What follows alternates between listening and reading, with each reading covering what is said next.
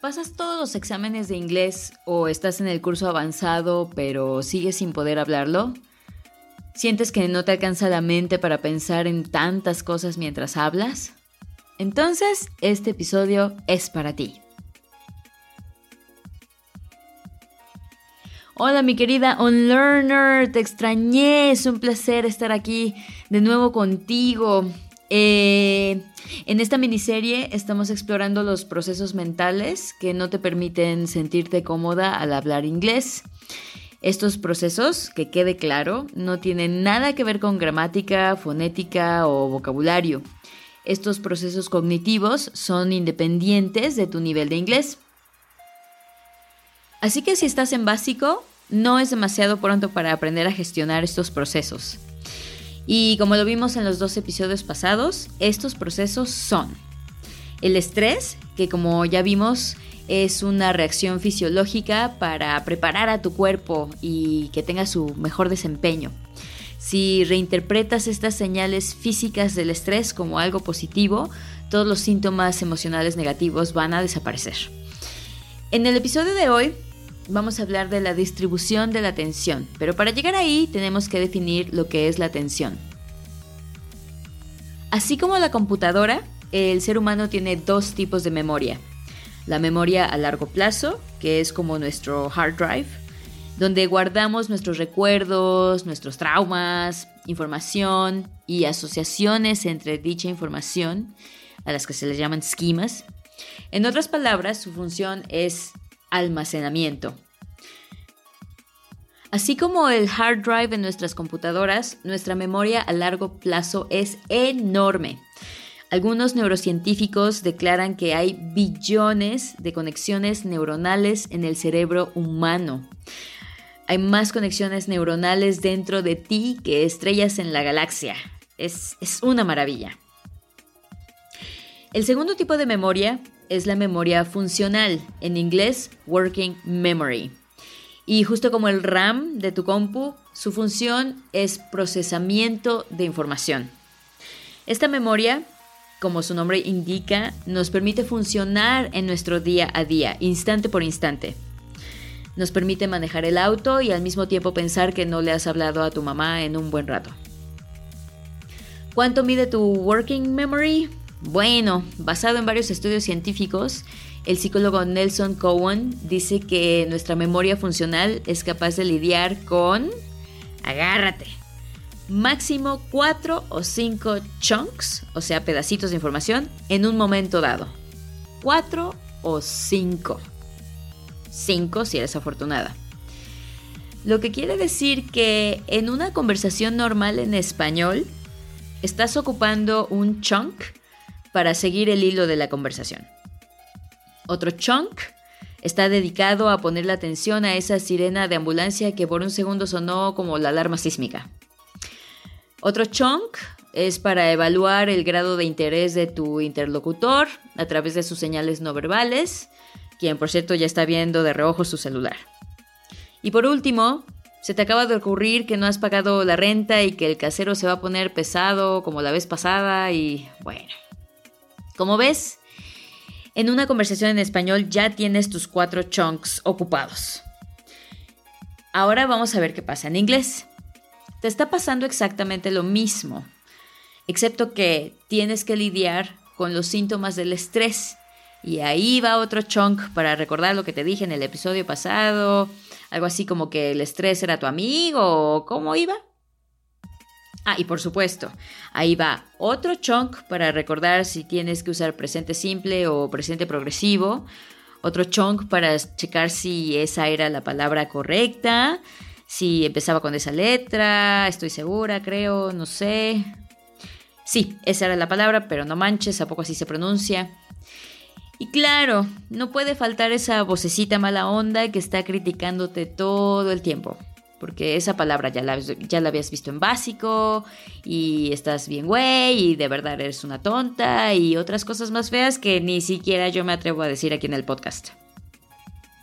Esta vocecita se le conoce como el monitor o como el superego para los más old school. Por cierto, esa vocecita viene directo del hemisferio izquierdo, luego hablaremos de ese tirano. Pues ya perdí la cuenta de cuántos chunks llevamos. Obviamente, los cuatro pobres chunks de tu working memory ya valieron. Estás sobrepasando la capacidad de tu memoria funcional y cuando eso pasa, justo como en una computadora que está lenta, de igual manera tu desempeño en inglés se va en picada al suelo. Tiene sentido, ¿no? Y de todas estas cosas en las que estás pensando, la que más te hace daño es el monitor. Y vuelvo a mencionar al método tradicional como el culpable de tus hábitos tóxicos. Como lo dije en el episodio pasado, el contacto más constante y quizá más memorable que tienes con el inglés han sido los cursos y los exámenes, sobre todo los exámenes. Y en los exámenes, ser bilingüe no es la prioridad.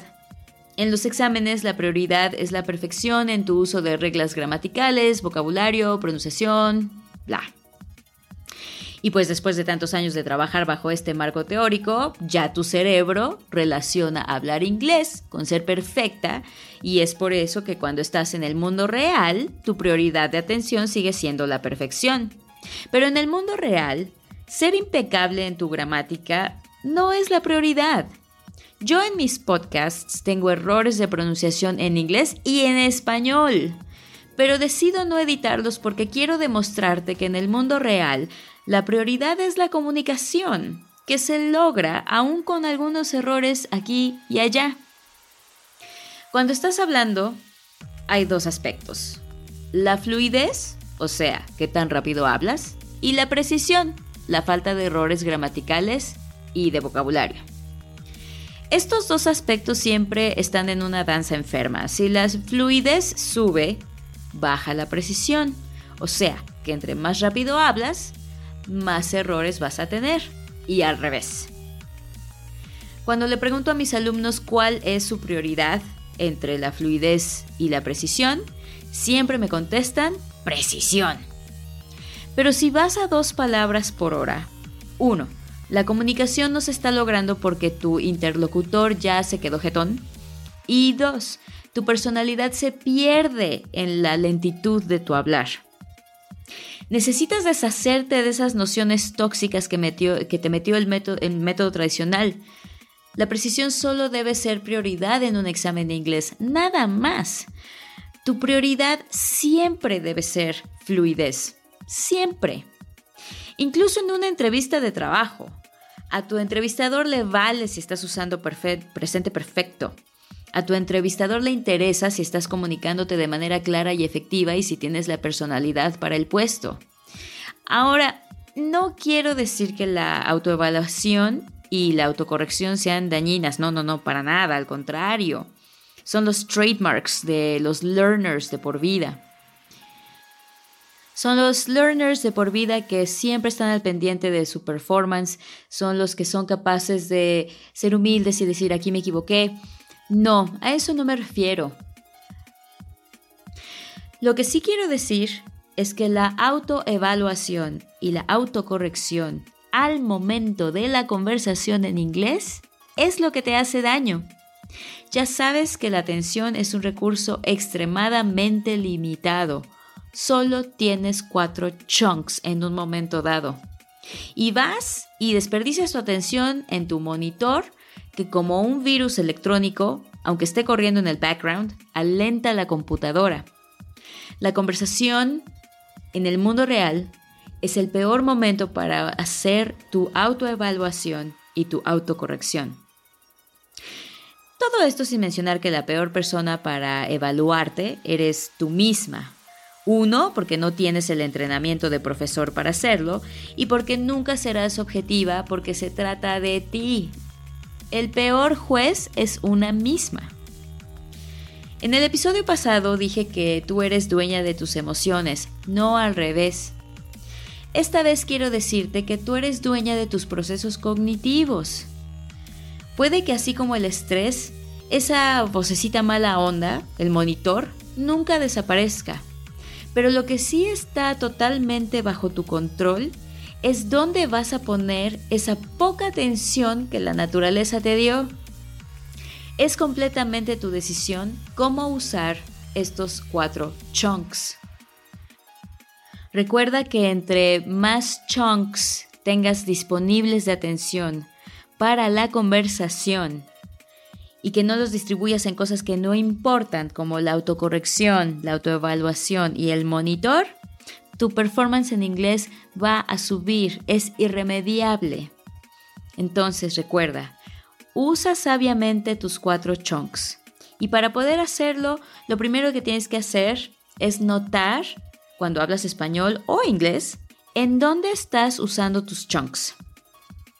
Si necesitas eh, consejo más personalizado, no dudes en escribirme a LifeBuildersMX o mandarme un mensajito de voz a WhatsApp al 55 76 29 76 16 y platícame, ¿cómo te puedo ayudar? Nos vemos en dos semanas. Pon esto a prueba, pon esto en práctica. Te lo prometo, tu inglés va a subir de nivel. bye bye. On Your English drops every other Wednesday. Follow us on Instagram at LifeBuildersMX. Share this episode with someone you love. Find us on Spotify, Apple Podcasts, or wherever you get your podcasts.